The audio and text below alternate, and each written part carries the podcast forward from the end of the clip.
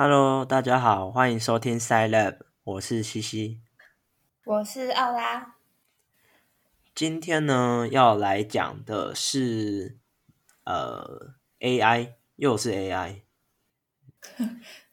你这个主题不就是在讲 AI 吗？呃，对但今天讲的是真正的 AI，就是我之前不知道有没有在节目说过，反正我有跟你说过吧，就是现在新闻上的讲的 AI，就是好像是说你任何东西你只要写了程式就叫 AI，但其实并不是。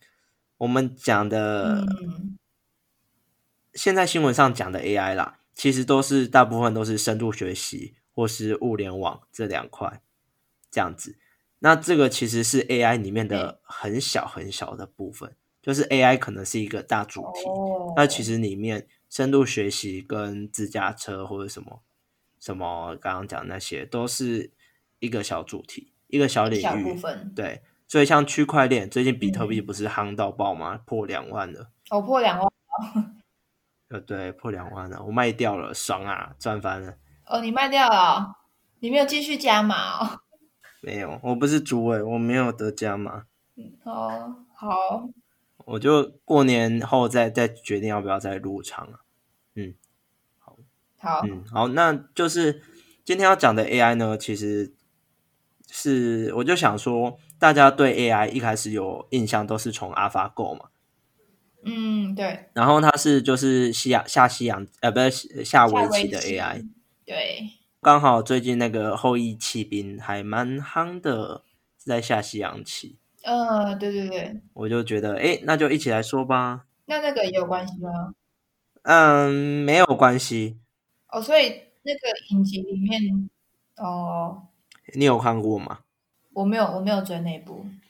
那我稍微蜻蜓点水的讲一下整个内容，没有任何剧透的那个好，啊。那反正基本上就是有一个天赋异禀的小女孩，她老妈好像是数学教授吧，嗯，然后她反正家里出车祸啊，她跟她妈出车祸，她妈死了，然后她就被送去孤儿院，然后在孤儿院，她就是就觉得每天过得很无聊，然后就是有一天她去清板擦的时候，然后就是看到校工他桌上摆了西洋棋，在下西洋棋，然后他就说：“哎，你在玩什么？”他就说：“这个是西洋棋，女生不应该来玩。”然后就不理他了。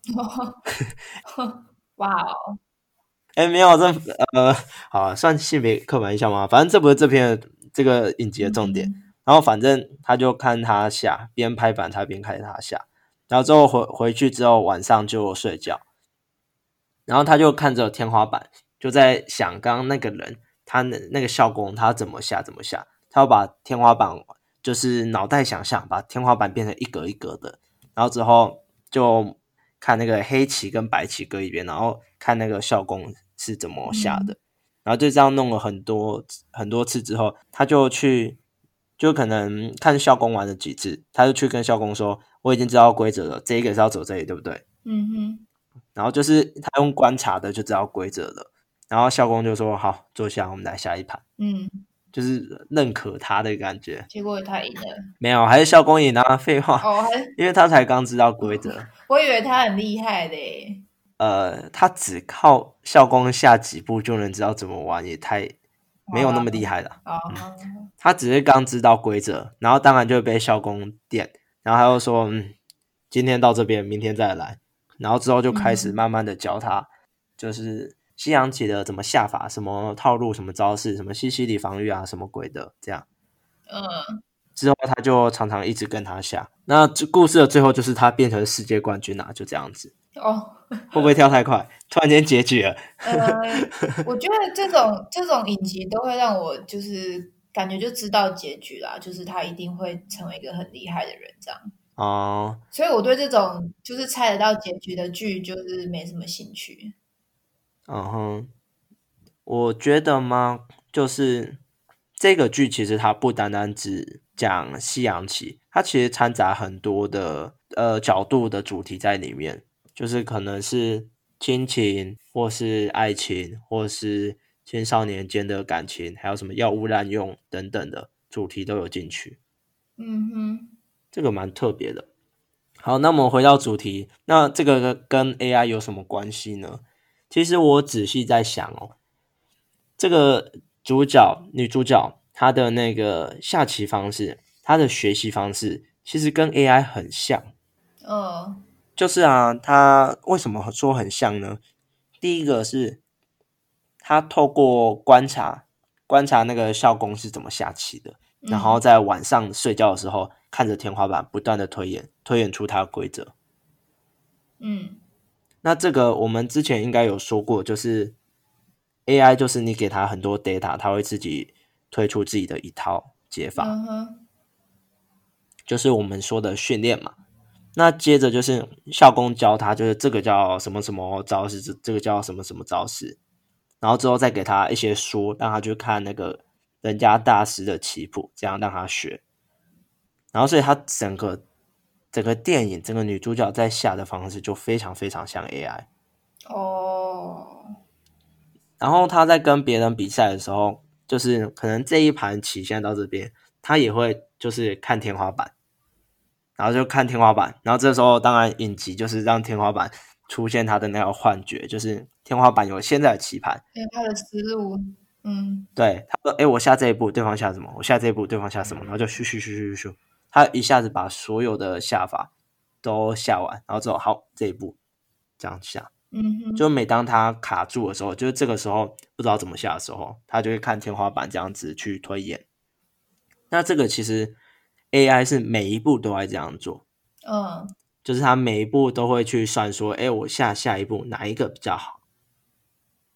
好，那这边就来跟大家讲个小故事，就是其实人类第一次败给电脑，就是超级电脑，是在好像是一九九七吧，啊，对。一九九七，就我们出生前，呃，我出生那一年，然后你你可能还没出生，对，还没出生。嗯。那那个时候是 IBM，IBM 他们的超级电脑，那一台叫深蓝。呃。然后呢，这个深蓝它就是，反正就类似 AlphaGo，就是一个名称。嗯然后他当时打赢了那个西洋棋冠军，世界冠军。啊，这么早他就打赢了，对，那等一下我会跟你说，呃，这个西洋棋的 AI 跟我们 AlphaGo 的 AI 有什么不一样？那那个时候，这个西洋棋的 AI 叫就叫深蓝嘛，然后他就打赢了我们的世界冠军。那他用的就是超级电脑，它强大的运算，它一样先把现在的棋盘先记下来，然后呢去推算说，我下一步会怎么样，然后下两步会怎么样。嗯那他就会把所有的结果排列组合列列出来。嗯哼，那当然，这样的结果很多，所以在他决定要下哪一步的时候呢，他会有演算法去把一些不太可能的把它去掉，哦，所以最后他会在有限的步数内挑出一个最好的最好的步，然后去下它。嗯，这样子感觉听得很很没有感觉。是吧没有感觉的啦。那现在就来跟你介绍一下它深蓝背后的演算法是怎么做的。是的，我们这一集又要讲演算法啦。感觉蛮无聊的，啊，听不一样听不懂，我就不管你了。太不负责任了吧？啊啊，我这我也没办法、啊，对吧？听不懂，因为就算你听得懂，搞不好听众听不懂。好啦，没事。好，好，那这个演算法叫 Mini Max 的演算法。那其实它的概念很简单，就是呢，当我们今天在对局的时候，这个演演算法有一个合理的想法，就是首先我当然就是要下的比别人好，但是我不能就是只下说，哎，这一个这一步下下去，可能我的分数比较高的。他的假设是我下这一步下去要扣分扣比较少的，这是这个演算法的的概，念。嗯所以在他下下一步的时候，他会去算说，哎，我下这一步会损失多少，下这一步会损失多少，他不会去看说我获呃赢多少，可是这个不是相对的概念吗？是，但是有时候这两个是不同的，不同。因为我如果每次都挑最好的解法、最好的下法的话，有可能会被呃掉入对手的圈套。哦，因为就是这个演算法会这样假设，是因为我们不，我们一定不，呃，我们一定知道说对方不是笨蛋，他一定会知道当下最好的下法是什么。嗯，所以他可以对我们最佳的下法去做牵制。哦，好吧。嗯哼。好，这个可能没有例子，可能比较不好懂，但是有时候这两个是不太一样的啦。嗯哼。好，所以他做的就是我找这我下一步里面哪一个呃下法，他损失的分数会越少。那损失的分数就是说我下这一步输的几率，他就会去算他的几率。嗯，这样子。好，那所以他就这样子用这样的方式，然后去。不断的找损失最小的步，一直下，一直下，一直下，那就是用这个演算法，然后最后就是打赢了我们的世界冠军。其实也不能算打赢吧，他们最终比分是三点五比二点五，点五就是因为有和局。哦，嗯，那是赢啊。那他们其中，对啊，算是赢啊。然后，所以他。他那个时候打败了，但三点五比二点五其实有点险胜吗？因为三点五比二点五里面其实有他总共几局啊？三，反正他有蛮多局的。然后呢，他有三局是和局。那在那一次的比赛落败之后，棋王他说就是世界冠军，他说就是呢，有时候我们下棋就是我们知道就是下到某一个地步，我们会知道说，哎，好。黑方输了或白方输了，就是大势已定的那一种。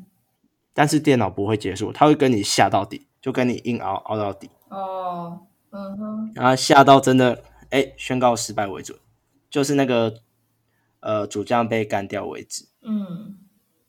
那因为在电影呃不那个后羿骑兵里面有演到，还有就是我们大家都知道说下西洋棋因为时间比较久，跟围棋一样。都会是很耗精神力、还心力的，所以某种程度上，哦，呃，棋王会输也是因为就是那个精神力跟体力被消耗完了，所以多多少少会影响他的判断呐。嗯，了解。不过呢，反正这个就是一个一个不小的里程碑，就是第一次让大众知道说，哎，我们这个这个十九世纪是十九世纪吧？还是二十世纪？二十啊。二十对，就是我们二十世纪的科技发展是可以让我们的电脑这个科技打赢人类的，在知识上，那个时候是第一波，就是让大家觉得哦，诶，电脑好强。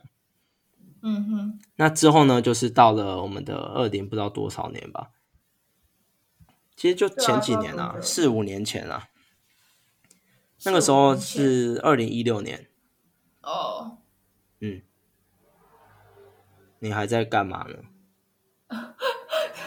什么意思？二零没有没事。我想说，这是什么嘲讽的语气吗？没有，他是 AI，跟我们不能比。又不是说他二零一六可能十岁，然后就赚了一千万。没有，不是这种。啊，那那个时候二零一六就是 AlphaGo 挑战那个韩国的职业职业骑士嘛，那李世石。嗯。他是职业九段。那请问有在下围棋的你，职业九段是什么概念？职业九段就是就是很厉害啊！啊啊，最高几段？最高就职业九段了吧？没有十段这种东西啊！哦，所以他顶尖有九段啊，所以他是世界冠军吗？嗯，算，因为其实也有几个就是柯洁吗？柯姐，柯姐我倒没有听过。反正好像他们的规则就是不是九段的对九段的下，就是可能你是职业的七段，你有可能对上职业的九段。就是我不是很清楚他们是怎么分，就是七八九啊，六七八九这种嗯等级。嗯，好，没关系，都是职业的，都很猛，都是很强的，都有世界冠军吧？嗯，好，那那个时候 AlphaGo 就挑战那个李世石嘛，那最后，嗯，你知道他是几比几吗？我不知道哎，四比一，AlphaGo 获胜了。哦，那至少还有赢一盘啊，对不对？对啊，哎，我不知道他赢一盘是怎么赢的，可能是我我也不知道。对啊，为什么？我还蛮好奇为什么他会赢 AI 的。这个吗？哎，这个我真的没有看哎。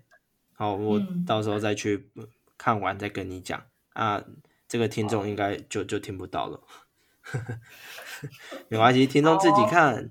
好，那来讲一下 AlphaGo 它是怎么设计的呢？就是其实 AlphaGo 它设计比那个深蓝更麻烦的、更复杂。因为我们知道西洋棋其实你能移动的棋子就那几个，你每个棋子的走法就固定那几步，但是围棋不一样，每个点都可以下。所以呢，它会又更复杂，因为围棋还是十九乘以十九，三百六十一种，哎，三百六十一格，会有很多很多种组合。所以这个 AlphaGo 不能再用以前的深蓝的方式，就是穷举所有的可能，然后把一些比较不可能的把它去除掉，再从有限的组合里面去找出比较适合的。AlphaGo 不能这样搞，因为。现在电脑运算量没有办法到那么高。哦，真的不行啊。嗯，就是因为三百，它整个就是三百六十一阶总组合嘛。嗯，对啊。那可能是十的好几百几千次方吧。我们现在电脑算不到这么这么夸张的东西。嗯。哦。所以呢？它背后呢，其实就是三个方式。AlphaGo 的话，就是用三个方式在运作。那缩写我们叫 MVP，嗯，AlphaGo 的那个背后演算法。不过，不过其实是倒过来啦 p v m 嗯，那第一个呢，对，MVP 的倒过来，其实蛮好记得啦，就 MVP 倒过来。那那个 P 呢？第一个 P 是什么？第一个 P 叫 Policy Network，就是，嗯，这个要怎么翻呢？Policy 政策网络，政策什么？一个标准吧，会有一个标准这样。那这个 Policy Network 在做的是，其实就是几率。哦。因为我们会讲一个 Policy 是一个，其实这个 Policy 应该翻对策。哦，它的整个概念就是，我现在要用几率去算出，呃，现在下哪一格比较好，就这样。嗯，就是他呃，可能我们喂给他几百万张的棋谱，而且是高手的棋谱，他从这里面去算他每一格的几率，然后算说当下的情况下我下哪一格比较好，这就是大家比较能想象到的方式。但是除了这个 policy network 之外，还有另外一个，就是 V，第二个叫 value network，就是价值的网络。那这个在干嘛？这个它是在算辅助用的，它算的是我下这一个，我最后可能会赢几目。嗯，几目的意思就是我赢几颗嘛，我赢了对方几颗子，这样子。所以它是透过这两个网络的方式去运算，说，哎，我哪一个赢的几率比较高，跟我赢了多少，这两个去综合评比，才去决定说要下哪一个这样。嗯，嗯，哎，其实还蛮好懂的，是吗？蛮好懂的。好了，那最后就是那个 M，其实我们前面讲的 P 跟 V。就是我们的对策网络 （policy network） 跟 value network 这两个，它就是会给电脑说，会给我们的 AI 模型跟他说：“哎，我下这一步，它的那个 policy 就是我几率是赢的几率多少，然后它的 value 它赢几颗，就每一格都会有这样子的数字。那最后要怎么去决策要选哪一个呢？就是我们第三步 M。那这个 M 呢，就是蒙地卡罗决策法、决策术或模拟法。嗯，这是一个地名吧，对不对？哎，还是人名？哎，不对，人名那个没有没有，那个是西班牙的弗列达卡罗吧？好，那这蒙蒙地卡罗，蒙地卡罗的话，它就是一个被广泛在呃被广泛运用在很多学科的方式。你心里应该也有吧？可是我没听过。啊，那代表你还太年轻了嘛？哦，是哦。好，那它其其实方法很简单，它其实它的应该说什么？它蒙地卡罗的方式也被称为统计类笔法，它也是基于统计的方式。嗯，好，那那它是怎么做的呢？你有射过飞镖吗？没有，算有吧。好，那反正其实它就是一个类似射飞镖。我今天不告诉你说，呃呃，这一个我们的靶心是在哪里，我就给你一张白纸，然后你乱射，然后你射了，我只会跟你说，哎，有中或没有中。那你要怎么把我这个靶靶心，就是我这个靶的范围找出来呢？就是乱射，我可能射一百次。然后我跟你讲，哎，哪里中，哪里不中，哪里中，哪里不中，你最后把它框起来。那这里就是靶靶的范围，然后没有中的就是没有中的范围嘛。那所以蒙地卡罗简单来说就是，我今天我不知道我这个这个问题它的答案是会落在哪里，所以我就随机的去丢它，随机的去测，然后最后我就会。呃，就是平均的去测，那我最后可以大概画出它可能的，就是靶心这样子。哦，这其实有点像我们之前可能做联立方程式，我们在凑数字。哦，这样的感觉。十分逼近法是？有点，但是十分逼近法，我们是要逼近一个对的东西。然后这个蒙迪卡罗在做的是，就是圈出对的范围。哦哦。就是可能我们今天这个公式有很多节，然后就不断的套套套，哎，对了，哎，不对了，哎，对了，哎，不对了，那我们就可以把可能在直角坐标里面框出一些区间，就可能一个四边形，就这里是就是符类似那种什么符合不等式的那个范围啊。嗯嗯，这样，那这就是蒙迪卡罗的模拟法会被用在很多地方。那所以刚刚我讲完就是。你就会知道说为什么它也被称为统计的方式。哦，啊，我就是随机嘛，然后最后统计哪里中了，那这一个区间就是我的答案的区间。嗯，大概大概知道。嗯，好，那所以这个就是他最后呢在做决策的方式。嗯，那他做的就是我们先假设刚刚 AlphaGo 用前面的 P 跟 B 两个网路，我们可能决定了几条路了。那么蒙迪卡罗就是我随机去挑几种比较有可能的路下去走。嗯，那至于中不中呢？呃，在我们下棋的时候他是不知道，但是在我们训练这个模型的时候呢，呃，就是训练这个 AI 模型，我们都会给他可能正确答案嘛，就是下这一步会怎么样怎么样。嗯。所以在他学习的时候，他就会马上知道说，我下这里是 OK 还不 OK，就是有没有赢，这样。那所以我们让他不断的去学很多大师的棋谱，然后最后学完之后，他的这个决策法就会，就是他学习的决策法就是蒙蒂卡罗的方式。那他最后学出来的决策法，把它应用在我在真正下棋的时候，这个样子。好，那所以这个就是这三步骤，PVM 就是我们 AlphaGo 它的下棋方式。有没有觉得，哎，其实 AlphaGo 做的方式其实蛮简单的？嗯，但是以电脑来说，我不知道，哎，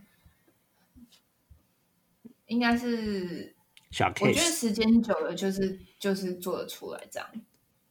嗯，就是一直练，一直练，一直练这样。嗯。就是你只要 data 够，我们大数据够了，然后我们训练的时间够了，那基本上它都可以运算出来，它就会学起来了。嗯，没错，那这就是 AlphaGo。那后来呢？那个团队，那个团队叫 DeepMind 吧？对，好像 DeepMind，深度，反正那团队就很很炫炮的名字，因为是 AI 嘛。好。然后他最后又推出了一个，他最后推出了一个叫 AlphaZero。哦，这我倒没听过。其实，在 AlphaGo 之后呢，有一个叫 AlphaGo Master。那这个好像是 AlphaGo 的改良版，就是 Alpha Master 可能训练的更久，然后所以又打赢 AlphaGo。那它最终版是一个更夸张的阿法利罗，阿法利罗它就是也是让他自己去训练，然后呢，他好像完胜阿法 Go，阿法 Go 没有赢过他。那这阿法利罗它比较特别的是，阿法 Go 跟阿法 Go Master 它的训练方式都是把我们一些大师的棋谱或是一些世界赛的棋谱喂进去，嗯。所以他学习的是我们人类大师怎么下。所以 Zero 是吃那个 AlphaGo 的棋谱是？No，Zero 是我只告诉你规则，围棋的规则，剩下你自己去下。啊，真假？他就是自己跟自己下。这个比看棋谱还还厉害啊！当然，就是前面他的那个 performance，就就是他的那个效不是效能啊。就他的那个成绩一定会很丑很丑，可能就很烂很烂，因为他我只告诉你规则，那剩下他就是，你就想你教一个国小呃不一定国小生，我今天跟你说，哎，我们围棋的规则是这样，然后你没有任何的知识，你就去下，哎，我要围你，我才能吃掉一个，哎，我要围你，我吃掉一个，就这样子的方式。然后呢，就是这种有点呃暴力的方式嘛，像阿贝。公园阿北暴力呃没有，公园阿北也蛮强的，对，有公园的阿北都蛮强。好，就是这种，我只告诉你规则，剩下你自己随便下。然后他自己跟自己下，下了好几小时，好像四十吧，四十小时之后就蛮强的了。然后好像到八十小时之后，阿发够就赢不了。那他自己跟自己下，这个跟我直接喂棋谱有什么不一样呢？讲个比较好懂的例子，我今天我在下这个棋，我是不是一开始黑子下点，白子就会在他旁边，我一直下一直下，高手会怎么样去防？但是呢，搞不好下一步他直接给你到最边边角角的下一个，就是完全没有人会这样下。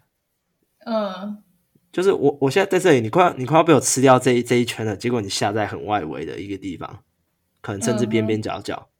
这样子，所以阿法利若因为是就是自己去呃自己去慢慢的、慢慢的练出来的，所以他的一些下法，他反而非常的不人性，就会变得哎不对啊，你怎么下这边？没有人这样搞，就有点类似那种那种什么呃从小就是业余一一直就是没有受过专业训练，然后随便随便打打起来的人，跟受过专业训练的人的差别。嗯哼，那因为他是没有，就是读我们大师的棋谱，所以他有点没有被框架限限制住，所以他会下出很多意想不到的点，但是他最后他就赢了，就是这样子。所以这个又是一个故事很励志，就是 有点励志哎。虽然说你穷，你没有专业训练。但是你只要刻苦，自己不断练习，你也可以打赢世界冠军，是这样。对啊，太励志了吧？其实有点类似这样啦。嗯，就真的还蛮特别的一个方式。那当初想出这个方式的工程师也是蛮厉害的。对啊。嗯，好，那以上就是今天的主题。今天就讲的，我觉得没有讲很多啦，就是跟大家讲一下。哎，我们人类第一次被 AI 打败是什么时候？就是在一九九七年，我们的新亚西洋棋被深蓝打败了。那再来就是近几年的 AlphaGo，把我们就是人类又打败了。那你还记得我呃一开始刚刚有讲说，就是我们的深蓝跟 AlphaGo 还是有点不一样的吗？嗯，记得。就是其实深蓝呢，它的运算方式不算 big data，它只是去把所有的排列组合跟几率算出来，去推算当下最有利的步骤。那我们 AlphaGo 呢，是从大数据运算，我们很多很多棋谱去给它学习。哦，所以所以整个就不一样，运算量不同，下的策略也会不一样，这样子。应该它是一个发展的历史吧，就是之前的方法就比较比较笨一点，这样。也不能说笨，嗯，其实就是怎么说，有点我们一般会讲这叫 rule base，就是规则的方式，基于规则的方法。我们给它规则，我就用规则不断的去暴力列出很多方式，再挑最佳化、最最佳的那个解解法。那现在的 AI 的方式是深度学习，就已经没有说，哎，我告诉你怎么下才对，我我直接喂给你 data，让你自己去学，就少了人工的去给他一些很很强硬的规定，嗯嗯，是这样的差别。好，那以上就是今天的内容，那还有有有没有什么，嗯？好像也没什么问题嘛，应该都讲的蛮蛮好懂的吧？应该是吧？嗯，没问题的。好，那最后如果观众呢，对于今天呃不是观众，呃，最后呢，如果听众朋友呢，对于我们今天讲的内容有疑问，或是你觉得有些不清楚，或是我有说错的地方，或是有其他各式各样的问题，都欢迎来信跟我们联络。或是下面的评论区留言，那只要你有就是联络我们，我们一定回应，甚至我们在下一集的开头就先回应你。VIP 服务，嗯，但是现在还不红，观众还少的时候，才可以拥有，才可以拥拥拥有的早鸟优惠。早鸟优惠，笑死！对。嗯所以，请大家踊跃的呃寄信或是留言给我们，那一样帮我们刷个五星好评，帮忙刷一下啦。好啦，其实我们应该不会很在乎这个吧？我们都兴趣使然，是是吧？是吗？老板是吧？老板对吧？我不不要叫我老板，我不知道。好，那就随缘呃随喜，看你们要给我们多少颗星。